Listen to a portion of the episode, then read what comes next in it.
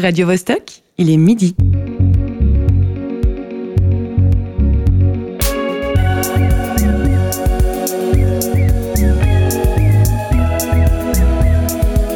Midi bascule. Tous les vendredis à midi. Moi, je crois que les histoires, les mythes existent toujours. On a oublié ça et je crois maintenant on a envie de les raconter de nouveau, aussi avec une interprétation nouvelle. Si vous m'entendez, c'est qu'il est 11h dans les bureaux de Rolex Tunisia. Midi à Schwitz, Suisse centrale, et peut-être midi au théâtre Forum Merin. Depuis qu'il est devenu nomade, il nous réserve des surprises. En attendant que les travaux se terminent, nous sommes dans les nouveaux studios de Radio Vostok aux Grottes. Et ici, c'est midi. Il y a quelques secondes, on a entendu Myriam Kristanzari, conservatrice du musée Guillaume Tell. Aujourd'hui, nous vous proposons de dynamiter les mythes. À la technique, je suis accompagnée d'Alexis Rafaelov et Cyril Fay. Moi, c'est Marie-Ève Musy. Bienvenue dans Midi Bascule. Dispatchés dans quatre régions linguistiques et autant de cultures différentes, les Helvètes se rassemblent autour de mythes et héros nationaux – tels le serment du Grutli ou, Winkelried. L'image de la Suisse à l'étranger a évolué. Le peuple des montagnes, fort et sauvage, redouté des armées voisines, est devenu plus calme, neutre et modéré, limite un peu froid. Nos paysages alpins idylliques, le chocolat et la fondue enchantent les touristes. Et notre système démocratique suscite l'envie. Nous vivons à travers la légende que l'on a créée à notre propos. Que se passe-t-il si cette légende s'effrite? L'affaire des fonds juifs en déshérence a fait vaciller le secret bancaire. Le plasticien Thomas Hirschhorn avait suscité la polémique avec son exposition Swiss Swiss Démocratie en 2004. Aujourd'hui, quel regard portent les artistes sur nos mythes? Comment s'en emparent-ils pour les adapter à des problématiques contemporaines? Ou à leurs propres préoccupations? Ou comment les désarticulent-ils avec nous, aujourd'hui, comme invité fil rouge, une figure centrale de la bande dessinée indépendante. Comment ça va en ce 23 septembre 2022, Alex Baladi? Bonjour, ben ça va très bien. Merci. À côté de toi, autour de la table, je te présente notre, notre chroniqueur un peu fêlé, Olivier Motta. Il est prêt à digresser. De quoi vas-tu nous parler aujourd'hui? Alors, je ne sais pas si David Vincent les a vus. Hein, vous vous souvenez, David Vincent, ce personnage de la série télévisée Les Envahisseurs. Je ne sais pas s'il les a vus, mais moi, je les ai vus. Les mythes sont partout. regardez bien, regardez mieux. José Lillo, le satiriste de l'équipe, est également présent. Il maintient toujours le suspense autour de sa chronique. Alors, je vais te lancer sur autre chose. José, comment s'est passée ta semaine? Euh, très bien, très bien, pleine de péripéties et d'aventures. Tu veux nous raconter? Euh, vous voulez que je vous raconte mes, répétitions? Non, mais, euh, je travaille sur la République de Platon, voilà. Eh ben, merci beaucoup. Notre reporter Rachel Maisonneuve a interrogé les gens dans la rue sur leur connaissance des mythes fondateurs suisses. Vous verrez, les acquis sur le sujet sont très variables. À midi 35, nous recevrons un téléphone d'Asma Barchiche du Centre d'art contemporain de Genève pour évoquer l'œuvre de Guerrero do Divino Amor. En fin d'émission, un rendez-vous podcast est prévu. Nous entendrons une création faite par des enfants. Et en plus, l'heure qu'on va passer ensemble sera parsemée de messages audio de Joshua Gelmino de l'équipe du film Madaidi. Bascule. Alors, le sujet du jour s'est imposé à nous par l'intermédiaire d'Olivier Motta qui est tombé là-dessus.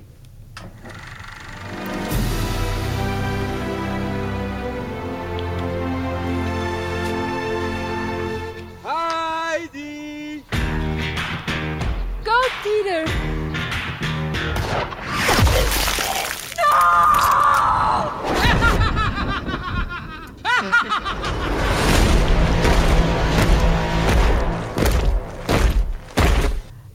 La bande-annonce de Mad un film de genre où le sang coule à flot. Dans cette version parodique du livre pour enfants de Johanna Spiri, une Suisse sombre est tombée sous le joug fasciste d'un méchant tyran du fromage. Heidi évoluait dans la vie pure et simple des Alpes jusqu'à ce que son amoureux Peter se fasse massacrer par les hommes de main du dictateur. La jeune fille innocente se transforme alors en force de combat qui entreprend de libérer le pays des fous du fromage. J'ai demandé à Joshua Gelmino, qui gère la communication autour du projet, quelle est la réaction du public face à la transformation de notre Heidi nationale en héroïne badass qui massacre tout ce qui bouge. Au début, sur les réseaux sociaux, il y avait toujours des, commentaires disant C'est quoi ça? C'est con? On ne peut pas faire ça Vous faites ça Vous faites quoi avec notre ID Ça va pas du tout. Mais en fait, la majorité a été positive quand même. Et puis voilà, cette impression, a été confirmée avec le succès de notre crowd investment qu'on a lancé. Et puis voilà aussi la croissance sur les réseaux sociaux. Et c'était un peu la même chose euh, au, BIF. Là, on a entendu que de bonnes choses. Euh, et, il y avait aussi une fan belge qui s'appelle Heidi. Euh, elle disait même que la Heidi dans notre film fait exactement ce qu'une Heidi doit faire dans le monde. C'est vraiment comme ça. Depuis le début, le support, c'était vraiment, vraiment magnifique. Même après, pendant le, screening euh, à Bruxelles, c'était un peu la folie parce que les gens, ils ont crié, ils ont frappé les mains, ils ont tout fait s'éclater. C'était vraiment, vraiment fou. Mais ça nous a encore une fois confirmé que les gens en général n'ont aucun problème avec cette ID qui est un peu différent. Notre invité fil rouge du jour, Alex Baladi, pilier de la bande dessinée alternative, a choisi de s'attaquer à un autre succès de la littérature helvétique, le Robinson suisse. Ta version, parue en 2019 aux éditions Atrabile, est une relecture pop d'un roman bien pensant du 19e siècle. Contrairement à Heidi, qui valorise la notion d'appartenance et le patrimoine suisse, le Robinson suisse est délaissé dès la fin de la Seconde Guerre mondiale. Au sein de notre pays surtout car à l'étranger, il remporte un certain succès. Il est plus connu aux États-Unis qu'ici, Qu'est-ce qui t'a donné envie de t'y intéresser? Mais en fait, moi, je regardais la série canadienne à la télévision. Je pensais que c'était une série américaine, d'ailleurs, euh, quand j'étais petit. Et moi, je me disais, mais ils sont fous, ces Américains. Il n'y a, pas de mer en Suisse. Donc ça marche pas, en fait, leur histoire. Peut-être qu'ils sont pas au courant. Et bien plus tard, quand j'étais un jeune adulte, j'ai découvert qu'en fait, Les Robinson Suisses a été écrit par un pasteur suisse pour ses quatre fils. Et au départ, c'était pas censé être publié. Et c'est un de ses fils qui a voulu le publier, et ça a été un succès phénoménal, euh, beaucoup plus grand que le, que le Robinson, le véritable Robinson. Ah oui, c'est vrai À l'époque, oui. À l'époque, et puis ensuite, ça a été oublié. Euh, c'est un, un, livre pour enfants, plutôt, pour un peu l'éducation des jeunes garçons. Et euh, la traductrice en français, traductrice française, était une, une baronne lausannoise, et elle voulait écrire une suite. Isabelle de Montelieu. Isabelle de Montelieu. Elle a reçu plein de courriers de jeunes lecteurs qui demandaient une suite, et donc elle en a parlé au fils du pasteur, puisque le pasteur était mort. Et lui, euh, il ne se, sentait pas d'écrire une suite, donc elle lui a demandé l'autorisation d'en écrire une. Et toi, tu as choisi son livre pour, euh, pour partir et pour faire une adaptation, donc le, le livre de la baronne. Alors moi, ça me... Déjà, je trouvais bien que de partir d'une suite où elle s'est donné un peu des libertés, c'est-à-dire que je pars déjà de quelque chose qui est légèrement, où il y a déjà une petite distance par rapport à l'histoire originelle. Et toute l'histoire du naufrage, etc., qu'on connaît tous quelque part, parce que c'est aussi la même histoire que Robinson, ça m'intéressait pas tellement de la raconter, donc je me suis dit, ok, je vais partir euh, de son livre à elle, de la suite qu'elle a donnée. Et donc, euh, l'histoire a été énormément adaptée. Tu nous parlais de la série américaine, mais euh, elle a aussi été adaptée au cinéma. Il y a au moins une quinzaine de séries ou films différents. Et en plus des rééditions et adaptations papier, qu'est-ce que toi, tu pensais apporter à l'histoire Quelle vision nouvelle de l'œuvre tu, tu, voulais donner? Alors moi, je voulais vraiment... Bah, déjà, j'ai lu en fait sa suite. Dès, dès que j'ai su qu'il y avait une suite, j'ai pris la décision d'adapter que la suite. Déjà, je suis parti de là. Et quand je l'ai lu, je me suis dit, ok, super, je vais pouvoir faire euh, ma propre histoire à partir de ça. Qu'est-ce qu'a dénoncé ou critiqué Alors moi, j'aimais bien l'histoire, euh, le fait qu'ils soient sur une île et qu'ils aient peur des, étrangers, en fait, qui veulent venir sur leur île. Je trouvais que c'était assez incroyable qu'elle raconte ça, finalement. Une île où il y a tout. Euh, en fait, ils veulent même pas... À un moment donné, ils ont ça commence juste après qu'ils aient eu l'opportunité de partir de leur île et qu'ils aient refusé. Parce qu'ils sont tellement bien sur leur île, il y a toutes, euh, les richesses. Euh, les richesses naturelles en fait, parce qu'ils ont, ils vraiment euh, à manger, ils ont, ils ont tout. Quoi. Et, euh, et, mais simplement, ils vivent dans la peur que des étrangers arrivent sur leur île et, euh, et finalement partagent ces richesses avec eux. Quoi. Ça me rappelle quelque chose. Tu travailles principalement en, en noir-blanc. Pourquoi et comment tu as utilisé la couleur dans cet ouvrage? Alors, euh, j'ai surtout utilisé le noir et blanc pendant des années parce que je travaillais aussi avec des, des éditeurs indépendants et qu'à l'époque, c'était quand même, ils faisaient que du noir et blanc. Et euh, disons que la couleur, c'est un peu plus démocratisé maintenant et il y a de plus en plus d'albums en couleur qui sont par les éditeurs. Et là, pour ce projet, euh, je voulais vraiment faire ça en couleur parce que, comme c'est au départ un livre pour enfants, euh, je voulais que ça ait l'air un peu, ça ressemble un peu au livre pour enfants que moi je lisais quand j'étais enfant, c'est-à-dire à la fin. bon, je, suis né en 69, donc je lisais des bandes dessinées pour enfants ou des livres pour enfants de la fin des années 60 et du début des années 70. Donc je voulais vraiment ce côté un peu pop, euh, coloré, de, des livres de ma propre France. Ouais, et ça marche assez bien. Tu changes de coloris euh, suivant les chapitres et suivant ce qu'ils racontent. Ouais, alors euh, en fait j'ai travaillé comme ça, c'est-à-dire que j'ai chaque fois, j'ai commencé par faire toutes les têtes de chapitres qui donnent le ton visuel des chapitres. Donc les premières pages de tous les chapitres, j'ai j'ai d'abord fait ça et ensuite j'ai fait les, les autres pages. Et alors, tu aimes jouer avec les codes. Par exemple, dans ta BD Revanche, qui est parue en 2021, qui est un western, tu glisses des références suisses. Il y a entre autres une cowgirl qui pense en suisse allemand, un cow-boy qui déclare qu'il n'y a rien de plus beau au monde qu'une montre suisse. Pourquoi tu places ces clins d'œil? Alors l'histoire de la montre suisse, ça vient d'un d'un film avec John Wayne qui est très connu, qui s'appelle euh, The Cowboys. Et comme c'était une, c'était une référence, j'ai mis pas mal de références en fait à, à des westerns. Donc quand, on- quand on connaît bien les, les films westerns, on peut les reconnaître. Si on, si on les connaît pas, c'est pas grave, on peut suivre l'histoire. Ah, j'ai pas révisé mes classiques. mais euh, voilà. Mais je trouvais drôle qu'il y ait cette euh, référence à une montre suisse, évidemment, parce que, parce que je suis suisse et qu'on parle de. On parle de western italien, les western spaghetti, on parle de western camembert pour les westerns euh, français, western choucroute, c'est les westerns euh, allemands. Et donc moi je me suis dit, je vais plutôt faire un western camembert. En fait, en fait je vais, si on lit bien mon histoire, c'est plutôt un western. Les références sont plutôt françaises dans, dans ce qui est euh, quand on, quand on regarde vraiment l'histoire, les personnages. Mais je me suis dit, je vais, je vais rajouter un peu quand même des références à la Suisse, je trouvais ça drôle. Et euh, surtout à- à- parce qu'au départ, il y avait justement cette référence que je voulais donner avec la montre suisse. Et je me suis dit, bon, y a, ce serait bien qu'il y ait un personnage euh, suisse-allemand aussi. Et on retrouve aussi une descendante de la famille Zermatt, qui est la famille héroïne de Robinson Suisse, Voilà. Et- en tenancière de bordel. Exactement. Je me suis dit, je vais faire un lien avec, euh, avec euh, les Robinson Suisses. Et c'est effectivement la fille du fils, du, de la- du seul. De, De- Duquel de, fils On sait. Bah, du fils un peu, un peu méchant, on va dire. euh, ah voilà. euh, ouais, mais qui est parti, en fait, qui part à la fin de l'histoire. Et c'est le seul qui part de l'île. Et c'est le seul qui survit. Et on ouais, et on ne sait pas ce qu'il va devenir, mais on voit qu'il a eu une fille et qu'il se retrouve aux États-Unis. Waouh. Qu'est-ce qui, qu'est-ce qui te plaît tant dans le western? Oula, ça va être compliqué de répondre à cette question en- simplement en une phrase. Tu peux faire plusieurs phrases. Ouais. Euh, En fait, moi, ce qui m'intéresse, c'est surtout le western italien, euh, par sa manière de, justement, ben, par rapport au mythe, de, de- de- comment dire, sa relecture, en fait, euh, du western et des films américains, avec aussi une dimension politique dans ce qu'on appelait euh, les westerns Zapata. C'est-à-dire, euh, c'est souvent des westerns qui traitent de la révolution mexicaine.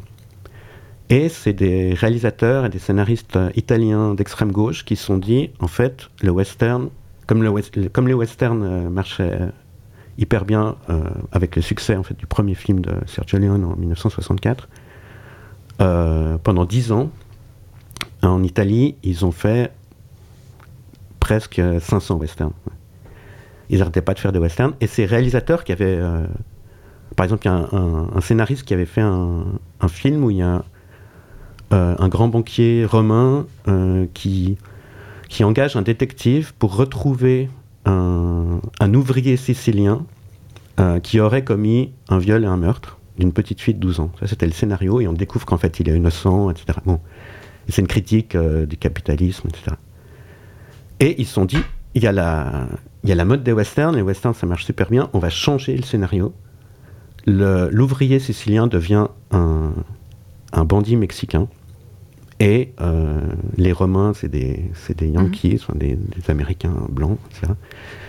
Et, et voilà, donc. euh, et il y a plusieurs euh, films comme ça, politiques, de western italien. Et c'est ça qui m'a intéressé surtout. Ok, dans tous tes albums, il y en a beaucoup, hein, à peu près euh, 70. Euh, tu t'es pas encore intéressé au serment du Grutli, il me semble. Non, mais je vais y penser. Maintenant que- Alors, Rachel Maisonneuve est allée tester les connaissances de la population genevoise sur les mythes fondateurs de la Suisse. Euh, on est au cinéma du Grutli. Et qu'est-ce que ça signifie le Grutli? À part la plaine du Grutli, ça me dit pas grand-chose. C'est une, euh, c'est une montagne, je crois, non? Il s'est passé quoi? Sur la plaine du Grutli? Alors j'ai aucune idée. Mais ici, c'est passé un peu des révoltes pour avoir plus de culture dans les années 80. Le sens de Grutli? Je sais pas, c'est un nom suisse, pensez à. Ça, ça se mange Non. Euh, le Grutli, c'est une montagne, quelque part dans la Suisse centrale. Quelque chose d'un peu patriotique, sauf erreur. C'est l'endroit sur lequel je crois il y a les premiers cantons de Suisse centrale qui font euh, un truc en 1291. C'est en fait euh, là que les trois Suisses ont fait leur serment. Il y avait Arnold de euh, euh, euh, Walter Fürst. C'est devenu une espèce de gag. On disait pour Walter Fürst, va te faire foutre. Et, et à- et à cause de ça, j'ai oublié le, le vrai nom qui était là à l'origine. Non, non, parce que la seule chose que je peux vous dire, c'est que la- ça vient de l'emblème de l'ours. C'est en allemand, Grutli. Ça fait penser à quoi dans cette plaine?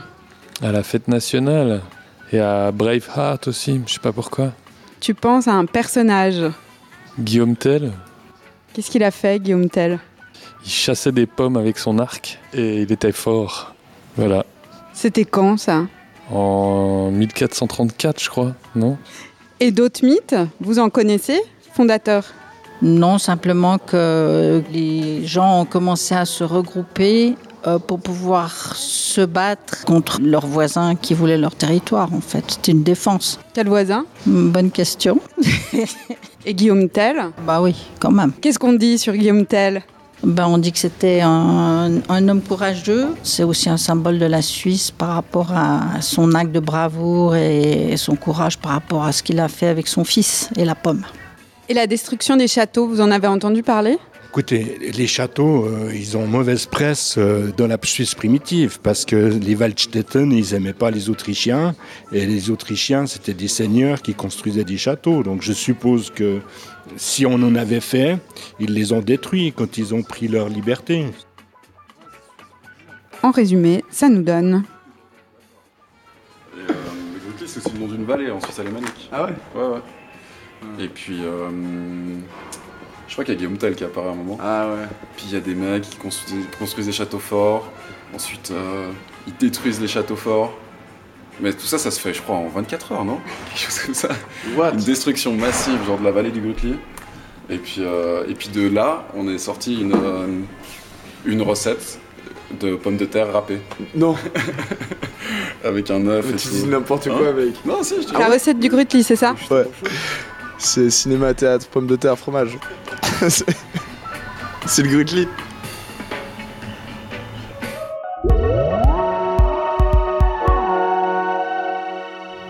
C'est vrai qu'il y a un tréma sur le une de Grutli. hein. Le jeune homme a peut-être confondu avec le mot Rushdie. Bon, pas tout le monde n'est très au clair euh, sur les dates. 1291 pour le serment du Grutli, c'est juste. Par contre, Guillaume Tell, c'était pas 1434. Enfin, on parle de légende, hein, pas d'histoire évidemment. Mais dans la légende, euh, sur le plateau, est-ce que vous avez la date correcte de l'épisode de la pomme? Mais euh, non, mais je, comment dire, c'est même pas sûr que ce soit le cas. C'est peut-être complètement une fiction cette affaire-là. C'est totalement une fiction, ouais, ouais, bien c'est sûr, c'est une Donc, La légende. date réelle d'un événement qui n'a pas existé. euh, La, date- la- la réelle dans la légende. si jamais Ah, c'est légende, 1307. Mais effectivement, si on veut mettre en 1434, pourquoi pas, vu que c'est inventé. Voilà. On, change la légende.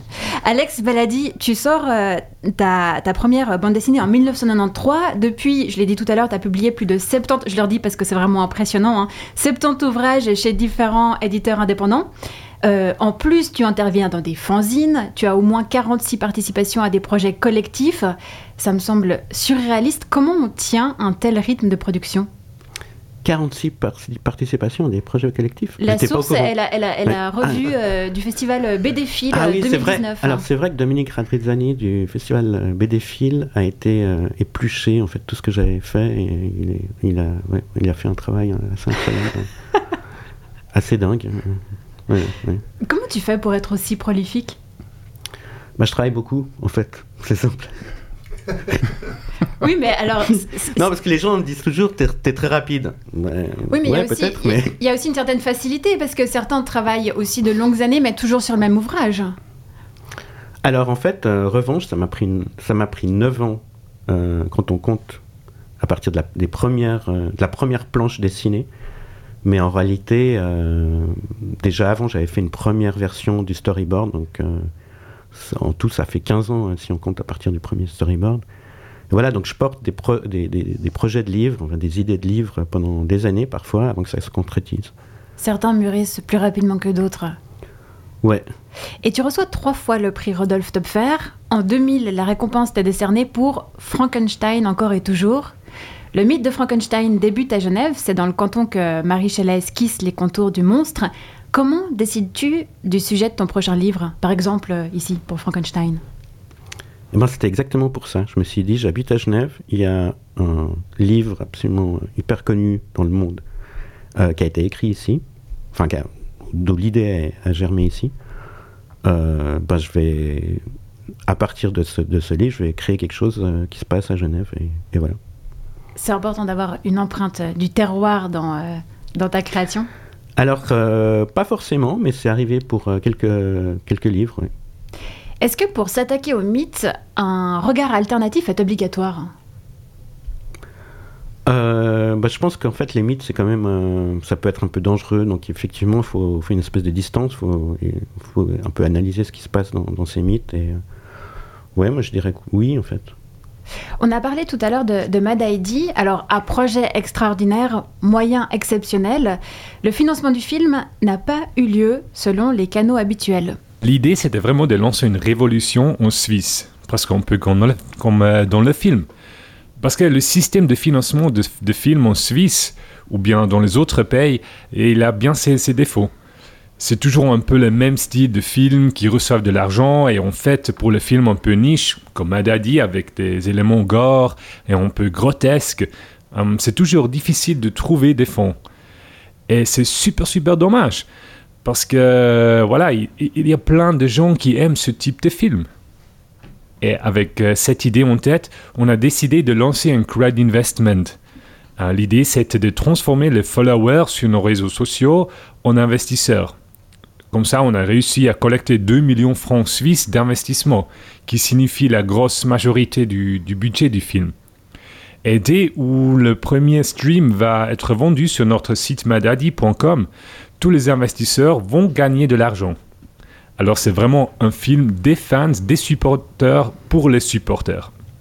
C'était Joshua Gelmino de l'équipe du film qui nous explique que Mad ID a vu le jour grâce au financement participatif qui offre plus de liberté aux créateurs et créatrices. Est-ce que toi, Alex Baladi, tu as recours au crowdfunding? Comment tu finances tes albums? Alors, moi, j'ai heureusement, j'ai souvent eu des bourses, en fait, pour euh, financer mes albums. Et euh, des bourses de création, mais j'ai jamais fait appel à un crowdfunding jusqu'à là. J'ai fait des, des soirées, en fait, du temps des squats à Genève, j'avais fait des, des soirées de soutien aussi. Quelle euh, relation tu entretiens avec tes fans? Bah, je les rencontre euh, surtout pendant les, les dédicaces. Euh, D'ailleurs, je vais en faire une euh, tout à l'heure à la Chaux de Fonds, à la librairie Impression. Et demain à Lausanne, à la librairie Payot. À quelle heure? Demain, alors ce, ce soir, ce sera à 17h à la Chaux de Fonds. Et demain à 4h à la librairie Payot. Et après, je donne un atelier au musée de l'Art Brut euh, entre 19h et 9h. Musée de l'Art Brut à Lausanne, parce qu'il y a une super expo sur euh, la bande dessinée et l'art brut, dont j'ai vu que le catalogue pour l'instant, euh, qui est très bien. Donc je me réjouis de voir l'expo. Et tout le monde peut s'inscrire? Ouais. Qu'est-ce qui change euh, dans la bande dessinée aujourd'hui? Ah, euh, depuis quand? Depuis hier? Euh, par rapport, euh, je pensais à, tes, à tes 30 ans euh, d'écriture et de dessin. Est-ce que là, depuis, un an, bah non, depuis 2-3 ans, je sais pas, est-ce que tu as, observé un changement? Ben, vu la crise qu'il y a eu, il y a pas mal de crises en fait en ce moment avec la bande dessinée. Donc effectivement, les, éditeurs vendent moins d'albums que dans les années euh, 90 où il y avait une espèce d'intérêt aussi pour la bande dessinée indépendante, etc. Euh, donc voilà. euh, après, il y a des choses euh, vraiment. ça dépend si on, regarde juste le plan artistique ou le plan. parce qu'au plan, au plan artistique, il y a des choses vraiment très intéressantes qui sortent. Il y a eu en fait un développement de justement cette bande dessinée un peu différente de la, de la bande dessinée commerciale, la bande dessinée indépendante. Il y a, beaucoup d'éditeurs, beaucoup d'auteurs qui font vraiment des choses très intéressantes. Mhm. On, t'a demandé un morceau de musique. Qu'est-ce que tu as choisi et pour quelle raison? Alors moi j'ai choisi une chanson du folklore grec. Ça c'est une version de 1965. Euh, je me souviens plus du nom du groupe, mais euh, en fait euh, c'est une chanson qui a été... Il y a une version qui est très connue, c'est la version que chante Dalida. Parce qu'en fait le parolier Boris Bergman a repris cette mélodie. Et donc, moi, je fais une allusion dans mon dernier bouquin, Saturnine, mais à la chanson originale, qui est une, mélodie folklorique euh, que les, chercheurs d'éponges grecs chantaient quand ils remontaient, pour montrer qu'ils n'avaient pas de, problème de respiration, ils chantaient cette mélodie. Et euh, moi, je fais, allusion à cette chanson, enfin, elle est utilisée dans, Saturnine, parce que moi, je la connaissais, en fait, je connaissais la version Dalida, qui est une version, euh, qui est une chanson sur le suicide. Et ça, peu de gens le, savent. Moi, je le sais parce que j'ai écouté une, une interview du parolier. quoi. Il paraît que Dalida, dès qu'elle a, elle a lu les paroles, elle a tout de suite compris hein, que c'était sur le suicide. Et voilà. Et donc, euh, je me suis dit, je vais faire un lien avec mon dernier livre, Saturnine. Merci pour tous ces détails. Le nom du groupe, c'est Captain Pantelis Ginis and his crew.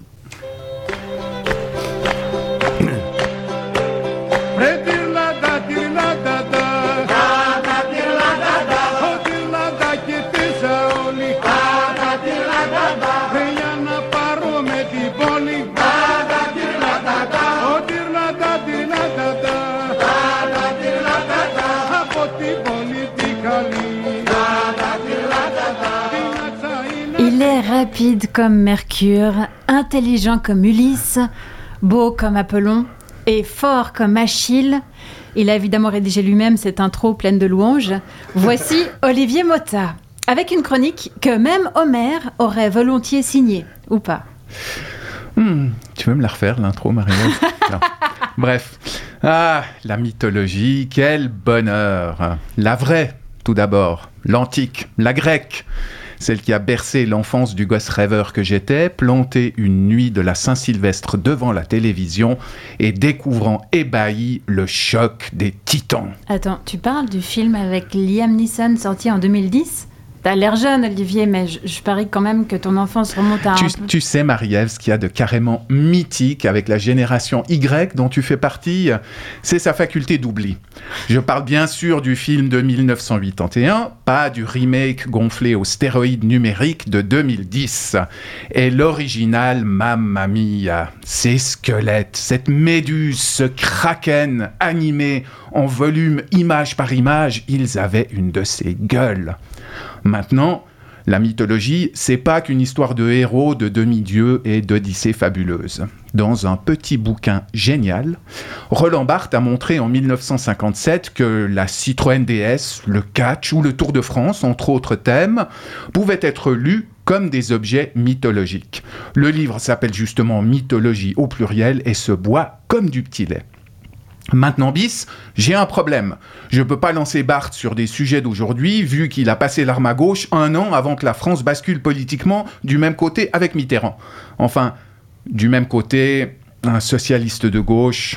Demandez à un cryptozoologue. C'est aussi rare que Pégase ou le Yeti, un socialiste de gauche. Alors bon, Marie-Ève, on fait quoi? Euh, euh, par rapport à la politique, par rapport au mythe, j'ai un, peu le tournis là. Mais encore, t'as rien vu. Bien, puisque Roland est pas dispo, je me dévoue, tant pis pour le ridicule. Voici donc trois mythes contemporains mitonnés à ma sauce. Le premier, le Wi-Fi.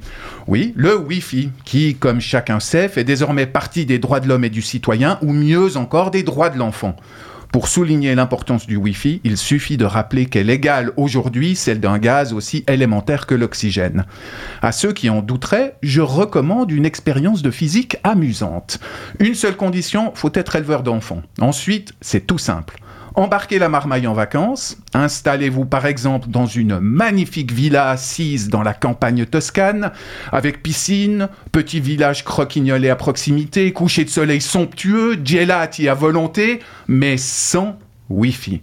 Vous constaterez que vos gosses se métamorphosent dès le début du séjour en zombies haineux, tout près de porter plainte pour maltraitance. La démonstration est donc faite dans l'Olympe des divinités contemporaines, le Wi-Fi trône tout en haut. Autre divinité mythologique, étroitement liée, elle, au concept de liberté, le replay. Vous connaissez le replay?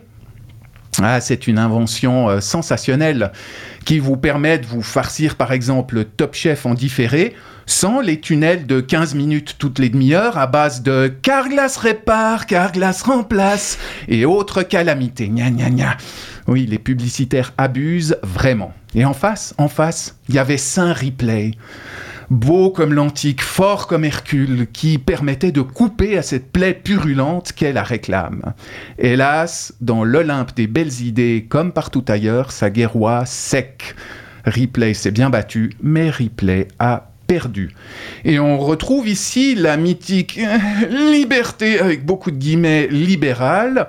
On aura le choix désormais entre la liberté de se faire gaver le cervelet de pub à haute dose et la liberté de payer un supplément pour profiter du replay à l'ancienne sans pub. Elle est pas belle la vie? Ouais, disons qu'elle est sponsorisée surtout. On n'est plus à l'époque des TV à tubes cathodiques, mais qu'est-ce qu'on se fait entuber, c'est bestial. Allez, terminons sur un mode plus léger, quoique pas dénué d'implications vertigineuses. Dernier objet mythologique, la duckface. La duckface, Kezako, la face de canard. Eh bien, c'était cette mode des selfies où le modèle, par exemple une influenceuse, pinçait et avançait les lèvres. Là, je suis en train de le mimer, c'est super radiophonique. Passons. D'où une moue qui se voulait aguicheuse, mais qui me donnait perso à chaque fois envie de me cuisiner un magret. Pourtant, pourtant, on aurait tort de se moquer. La duckface témoigne en effet d'un rapport au temps, d'une complexité qui échappe à de nombreux philosophes. En effet, quand vos lèvres sont si protubérantes qu'elles semblent vivre, exister dans un autre fuseau horaire que le reste de votre corps, vous vous transformez illico en une sorte de super-organisme qui plie l'espace-temps à sa propre volonté de puissance. Étonnant, non? Bon, il y a juste un petit bug qui dit changement de fuseau dit décalage horaire également. C'est peut-être ce qui explique, c'est une hypothèse de travail, hein, le tissu d'ânerie dont certaines influenceuses abreuvent leur communauté. Quand le cerveau et la bouche sont désynchronisés, il est sans doute plus facile de dire des conneries.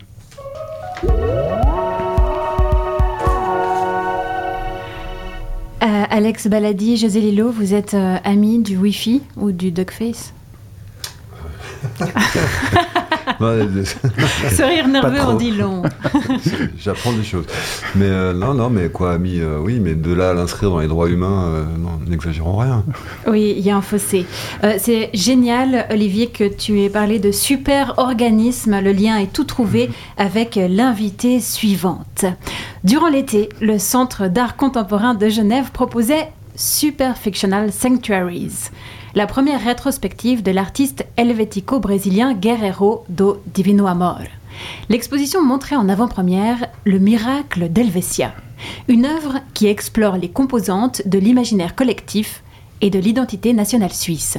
On reçoit par téléphone Asma Barchiche, responsable du département médiation du centre. Bonjour. Bonjour Marie-Ève, merci de me recevoir. Avec plaisir. Alors, le miracle d'Helvetia occupait trois salles dans une construction en forme de temple. Qu'est-ce qu'on trouvait dans ce sanctuaire? Tout à fait. Du coup, euh, en mai dernier, on a ouvert euh, une exposition euh, au centre sur proposition de Andrea Bellini, le directeur du Centre d'art contemporain Genève, qui était, comme tu l'as dit, la première euh, rétrospective de cet artiste helvético-brésilien Guerrero de Divino Amor, qui a complètement euh, transformé toute la scénographie du centre.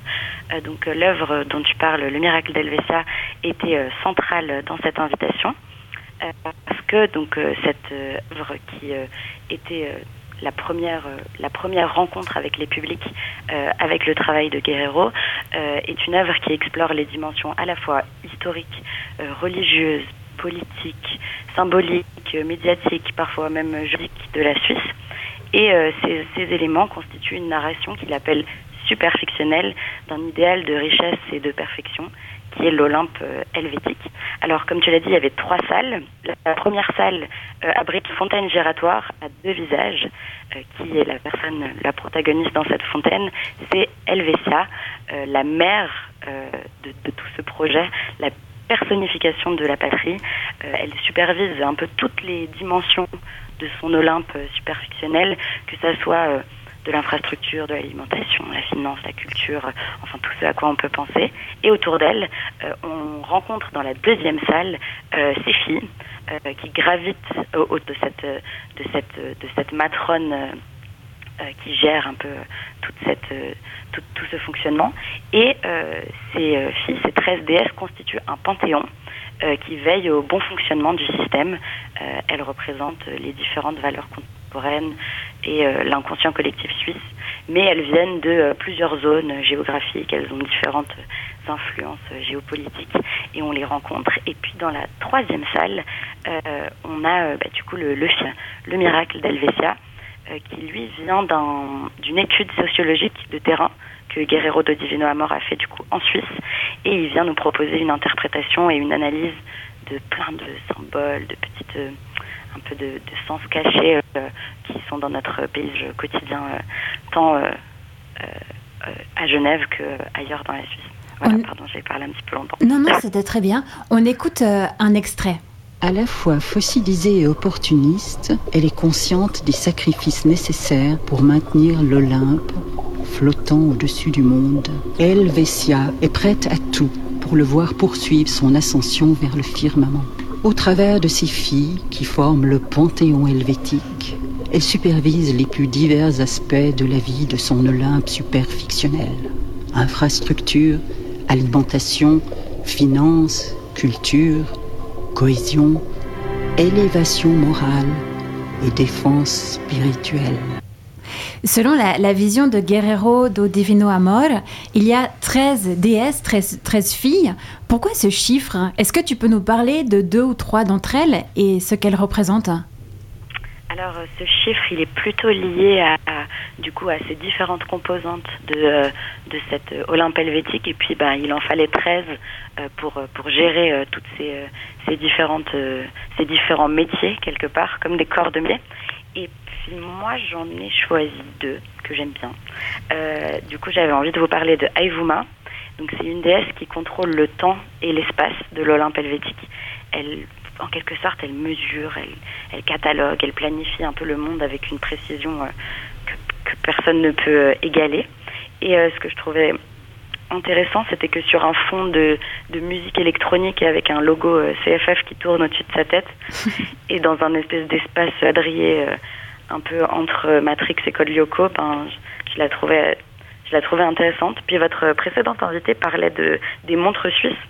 Et je trouve que là, ben, pour le coup, on a vraiment une personnification en déesse de, de, cette, de cette montre suisse et de cette récurrence de ce, motif-là.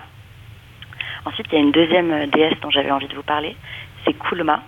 Alors Kulma, euh, elle a une responsabilité euh, assez centrale elle est responsable de l'éducation, de la socialisation de l'élite super impériale mondiale. Alors c'est qui l'élite super impériale mondiale bah, Ce sont les jeunes euh, qui vont dans des pensionnats privés euh, que Kulma décrit comme isolés et interconnectés. Donc elle oppose un peu deux oxymores qui normalement euh, se rencontrent pas. Si on est isolé, on peut pas être interconnecté, mais en fait c'est le miracle de l'éducation que Kulma propose et elle, en quelque sorte, elle, culmine un peu au sommet de ces mondes euh, parce que finalement, elle domine savoir. Et du coup, euh, Guerrero de Divino Amor est parti filmer ce qu'il considère comme les domaines de Kulma, un peu comme des domaines viticoles, sauf que ce sont des domaines où elle abrite un réseau de couveuses. Et de là, elle prépare la, progéniture olympique euh, pour que ben, cette progéniture soit prête pour la conquête des mondes. Et puis euh, la vidéo, elle met en scène vraiment des, écoles privées autour du lac Et puis il y a une scène de, tension euh, qui est en lien direct avec cette, cette forme de divinité, mais, j'ai trouvé ça à la fois ironique et puis en même temps très perspicace euh, de, ce, de, ces, de ces scènes où parfois ben, il y a des jeunes qui, qui, sont en école privée qui descendent un peu sur le lac. Euh, euh, donc voilà, c'est les deux dont j'avais envie de vous parler. Merci beaucoup pour cette riche description qui donne vraiment très envie de voir l'exposition. Des classes sont venues la visiter. Quelles ont été les réactions des jeunes face à ce sanctuaire ou après le visionnement de la vidéo, par exemple Alors c'était assez fascinant parce que euh, ben là, d'un coup, dans la réalité, ont émergé cette convergence de, de, références et toutes ces références communes qui sont parsemées dans toute la vidéo, toute l'ironie, toutes les blagues, toutes les critiques parfois aussi, ou toutes les observations, et ben d'un coup elles faisaient écho à des personnes qui sont confrontées tous les jours. Euh, et puis en fait dans le cadre du programme de médiation, on organise des, ateliers et des visites euh, guidées qui sont toutes euh, bah, gratuites évidemment.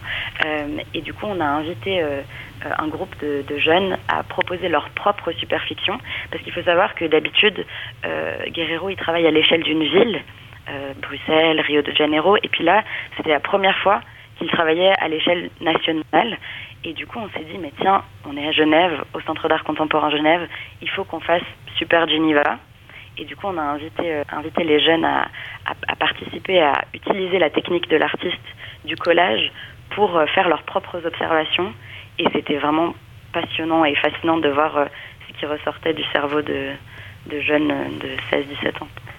Magnifique. Et donc ça a marché, ça a vraiment, ça a vraiment connecté directement avec ce public-là. Ouais, parce qu'effectivement, donc le miracle Helvetia s'inscrit euh, dans une saga. Il s'agit du sixième chapitre de Superfiction, le, projet de recherche en cours de Guerrero do Divino Amor. Et est-ce que euh, la saga a débuté à Bruxelles en 2005 est-ce qu'on peut revenir sur l'utilisation de ce préfixe super qui figure dans presque chaque chapitre? Super empire, super fiction, super complexe. Pourquoi ce choix de mots? Oui, tout à fait. Ben, alors, euh, il faut savoir qu'en 2005, Guerrero était étudiant en architecture à Bruxelles. Et euh, dans le cadre de son travail de fin d'études, il a, euh, modélisé une espèce de, bataille qui traverse finalement tout l'atlas superfictionnel mondial, qui est une bataille entre l'Empire et les galaxies. Donc l'Empire est une entité qui est régie par euh, la rigueur, le chiffre, le rendement, alors que les galaxies représentent toute forme de civilisation passée, présente et future qui sont pas forcément régies par ces mêmes critères, ces mêmes caractéristiques-là. Et, euh, et puis du coup, bah, cette, cette bataille est en jeu dans le monde entier. Et il a voulu modéliser ça. Et puis ensuite, il est parti à Rio euh, et à Rio, euh, bah, juste au moment des, de la Coupe du Monde de football et des Jeux Olympiques, il a observé des, des, changements sociaux presque surnaturels et il s'est dit tiens, je vais faire cette vidéo, je vais faire cette superfiction. Et là, il s'est rendu compte que Bruxelles était déjà une superfiction. Et du coup, on a, comme, comme tu l'as très bien observé, on a la récurrence de l'utilisation du superlatif. Donc euh, super empire, super fiction, super galaxie, super. Et en fait, ça, ça vient dans la, la subtilité de Guerrero de pas imposer son regard, de pas imposer une espèce de scientificité. Il revient à, à la définition même du mythe, qui est, qui est un récit, donc, euh, donc qui est d'emblée euh, fictif. Et en fait, il nous envoie un signal direct pour que notre cerveau comprenne que dès qu'il y a le superlatif super qui est utilisé, eh ben on entre dans sa narration, on entre dans son univers, dans cet univers créé qu'il critique, qu'il qu'il qu'il qu met en place.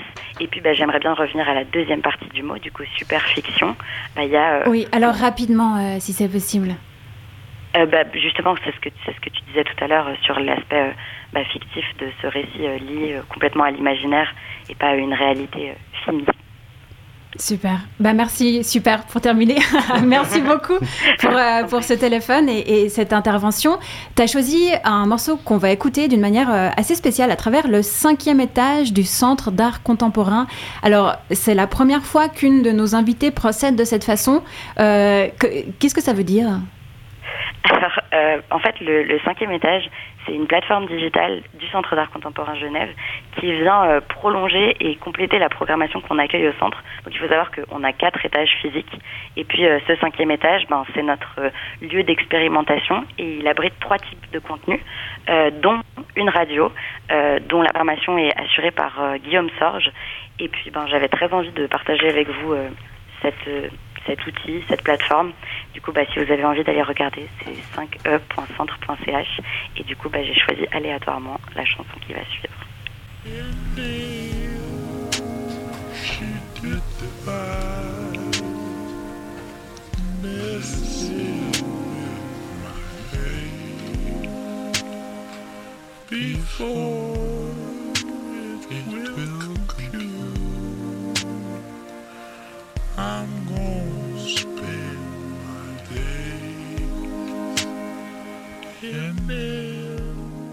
Il est super intelligent et super énervé contre la Terre entière. On écoute José Lilou. Dynamiter les mythes. Ah, on est cohérent chez Midi Bascule. C'est assez impressionnant. Franchement, bravo le comité éditorial. Bon, j'ai jamais le temps d'y aller, je suis mal placé pour la ramener. Mais quand même, après la semaine passée, l'étude qui dynamite le mythe de l'intermittence, genre, ah bon, les arts de la scène, vous n'êtes pas employés à l'année? Vous touchez pas un quatorzième salaire? On en remet une couche et allez, on sort le stock de bâtons de dynamite. Et on est là en mode on va tout faire péter, dynamiter les mythes, ouais La bascule, la poudre, c'est pas de la blanche qui tourne. Non, c'est de l'explosible, du genre que t'as pas intérêt à te fourrer dans la narine. Ou alors faut arrêter la clope tout de suite. Direct passer à la vaporette. Si tu veux pas éternuer façon. Hé J'ai entendu un gros bruit dans le studio. C'était quoi? Pourquoi Marie-Ève, elle se promène juste avec son corps, mais sans la tête? Elle est pas censée animer une émission, là? Ouais, rassurez-vous, Marie-Ève fume pas, elle est hors de danger. En fait, niveau fumeur à bascule, c'est surtout moi qui crains pour mon intégrité physique. J'ai pas du tout envie de finir en confetti dans le studio, juste parce qu'une bande d'allumés qui font de la radio se font un trip anarchiste du 19ème avant de bien démarrer le week-end. Vous trouvez qu'il n'y a pas assez de mythes et de trucs qui se font dynamiter dernièrement? J'ai cité en introduction l'étude du système des arts de la scène où, le principe d'intermittence c'est plus qu'une note en bas de page, genre euh, ce critère économique n'est pas pertinent pour comprendre comment les artistes peuvent ou non payer leurs factures de gaz, par exemple. Oui, encore un inflammable. C'est pour vous faire plaisir. Je sais que les trucs qui pètent, ça vous plaît ici. À part quand Olivier en lâche un gros dans le studio et que la régie lance vite fait un morceau pour évacuer tout le monde et aérer avant de reprendre. Mais je ne juge pas, chacun ses fragilités. Bon, nos auditeurs ont maintenant compris pourquoi à Bascule on passe de la musique dans une émission de débat. Maintenant, ça fait enfin sens. Le coup de l'invité à choisir un morceau, c'est du gros bluff. Non, la musique à bascule, c'est juste une technique survivaliste. C'est le seul moyen qu'on ait trouvé pour aller au bout de l'émission. Non, mais vous devriez aller voir. hein. Non, mais étrange. Des cajots de nitro en poudre, des allumettes, et c'est la fête dans le studio. Même Charles, lui, si placide d'habitude, s'est mis à rouler des spliffs de nitro en régie. Pour la mèche, c'est Cyril et Alexis qui fournissent les poils de cul. Ils sont prêts à tout dégommer. Hein. Heidi, Tarzan, Robinson Crusoe, c'était que l'apéro. Tu m'étonnes que la première émission de la saison, elle s'appelait L'été à perpète. On a compris le message. hein. Pour se chauffer cet hiver, on a trouvé le moyen de se passer du gaz russe. On va foutre le feu à tout en faisant tout péter. Même plus besoin d'allumer les radiateurs. Je sais pas si c'est très écologique au final, comme énergie durable, le bâton de dynamite et la nitro, mais au moins ça a l'air marrant, hein, si je me fie à vos tronches. hein. C'est sûr que lutter contre le réchauffement en faisant péter de la poudre en barre, c'est un peu limite au niveau cohérence politique. Mais bon, on n'est pas là pour faire de la radio et être cohérent politiquement. hein. Faut pas tout mélanger. Et puis si on peut même plus se marrer, ce monde ne mérite même pas d'être sauvé, moi je dis. En tout cas, à bascule, manifestement, on a tranché. Je sais pas si je vais rester jusqu'à la fin de l'émission, moi, parce qu'à mon avis, les flics vont pas tarder à débarquer. Et puis, il y a la possibilité que la petite sauterie du jour tourne mal et que le vernissage du nouveau studio de Vostok se fasse dans un cratère avec des échantillons de Marie-Ève, Olivier et moi éparpillés pour la déco. En régie, ça crée rien. Ils ont mis une vitre blindée entre le live et la régie. Puis apparemment, les, les poils de cul qui servent de mèche sont inifuges parce que Charles, qui essaye depuis 5 minutes de se fumer un bâton de nitro, a beau tirer dessus, ça s'allume pas. Non, sérieux, si les flics débarquent juste là, je vois pas comment on va pouvoir leur expliquer ça. Genre, euh, mais c'était juste parce que c'était une émission sur euh, dynamiter les monsieur, je vous jure, on pensait pas à mal. Alors perso, comme j'ai juste pas du tout, mais alors pas du tout besoin en ce moment d'être mêlé à des trucs pareils, je préfère laisser notre invité, Alex Baladi, se démerder avec ça. Après tout, un type qui a dynamité Tarzan, il est beaucoup mieux placé que moi pour faire face à une descente de flics.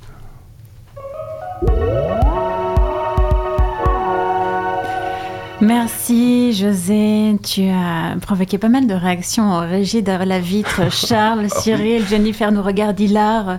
Bravo. Et ça tombe bien que tu parles de Tarzan euh, parce que hum, on n'a pas vraiment beaucoup parlé de ton dernier album, Alex Baladi. Il s'appelle Saturnine. De quelle manière as-tu éclaté Tarzan? Mais en fait, j'ai découvert qu'il y avait un ancêtre à Tarzan, un Tarzan français, qui s'appelle Saturnin Farandoul. C'est un livre de Albert Robida, et euh, de la fin du 19e siècle. Et euh, un peu comme les Robinson suisses ne sont pas connus en Suisse, Saturnin Farandoul a été un peu oublié en France. Il est un peu plus connu en Italie, parce qu'il y a eu des adaptations en Italie, notamment en bande dessinée, mais aussi euh, un feuilleton, télé- feuilleton télévisuel, oui, dans les années 70. Et, donc, dès que j'ai su que ça existait, ben, je l'ai lu et je me suis dit, tiens, ben, ça pourrait être une suite au Robinson Suisse, sur la même île, 100 ans plus tard. Du prince de la jungle, on va passer à la princesse des Alpes suisses. On revient sur l'adaptation cinéma d'Heidi. Mad Heidi est le premier long métrage de Swissploitation. Le slogan de cette société de production, c'est Make Swiss Film Great Again. J'ai demandé à Joshua Gelmino si d'autres films déjantés allaient revisiter le patrimoine suisse en mode gore. En fait, je veux pas trop spoiler là, mais la fin de Medadi peut donner quelques indices qu'il y aura un Medadi 2, peut-être. Mais il est trop tôt pour dire euh, quoi que ce soit. Jusqu'à présent, nous avons vu que ce sujet peut trouver un public et que notre monde de financement est une alternative pour d'autres cinéastes indépendants.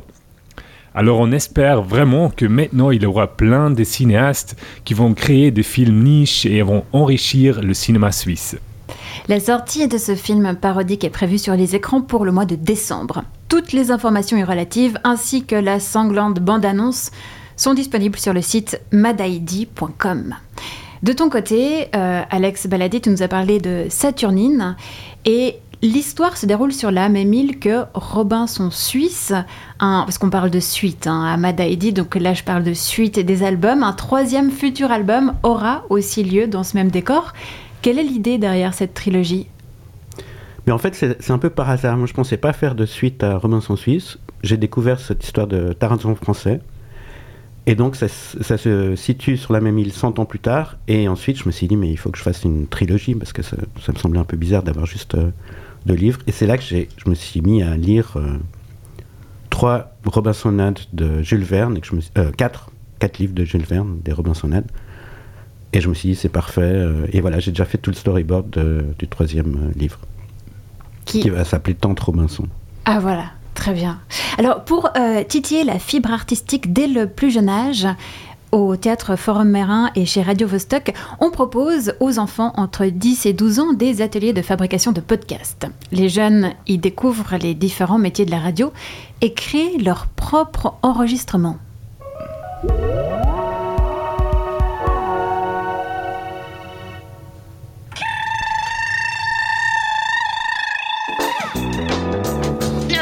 C'est moi le super méchant. Francis, tu vas mourir. Non. Starfoulin. Pampan. Deadpool. Plouf. Deadplouf 3, bientôt sur vos écrans, 16 ans et plus.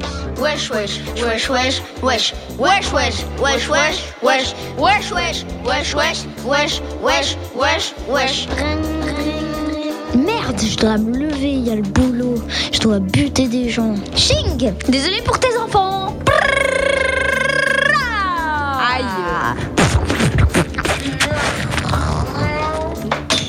Salut, comment tu t'appelles Je m'appelle Domino. Et c'est quoi ton super pouvoir Je suis chanceuse. Non, c'est pas un super pouvoir. Si. Non, désolé. Au revoir. Si. Oh, tu me fais chier, je t'engage. T'as vu, je suis chanceuse.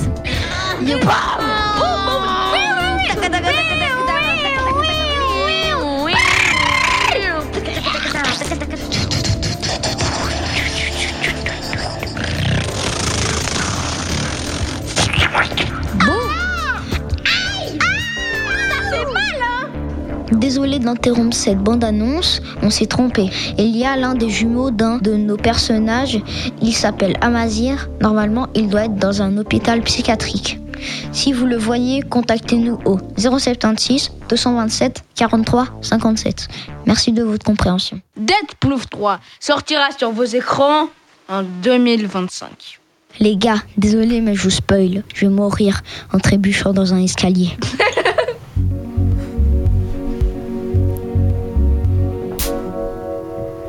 On vient d'entendre Dead Plouf 3, un podcast de la collection Kids Bus qui a vu le jour durant un atelier enfant proposé par le TFM et Radio Vostok. Vous retrouvez ses petits frères car il y a plusieurs épisodes dans cette collection sur radiobascule.ch. De même que tous les renseignements pour s'inscrire au prochain atelier enfant, il aura lieu les après-midi du 24 au 28 octobre. On arrive en fin d'émission.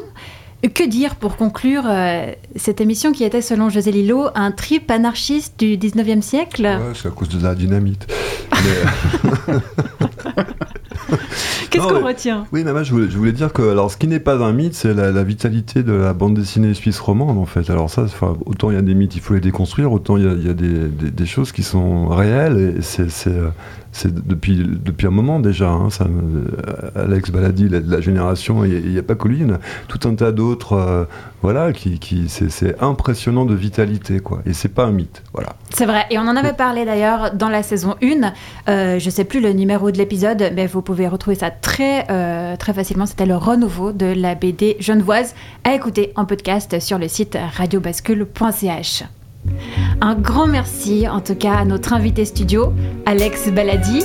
Merci aussi à Asma Barchiche du Centre d'art contemporain de Genève pour son appel et à Joshua Gelmino pour ses audios. Vous avez également entendu les subversifs José Lillo et Olivier Mota, ainsi qu'un micro-trottoir de Rachel Maisonneuve. À la présentation, c'était Marie-Ève Musy. En régie, Alexis Rafaelov et Cyril Fay. Merci de nous avoir suivis. On se retrouve la semaine prochaine pour observer un théâtre en train de naître. En attendant, je vous souhaite de basculer agréablement dans le week-end.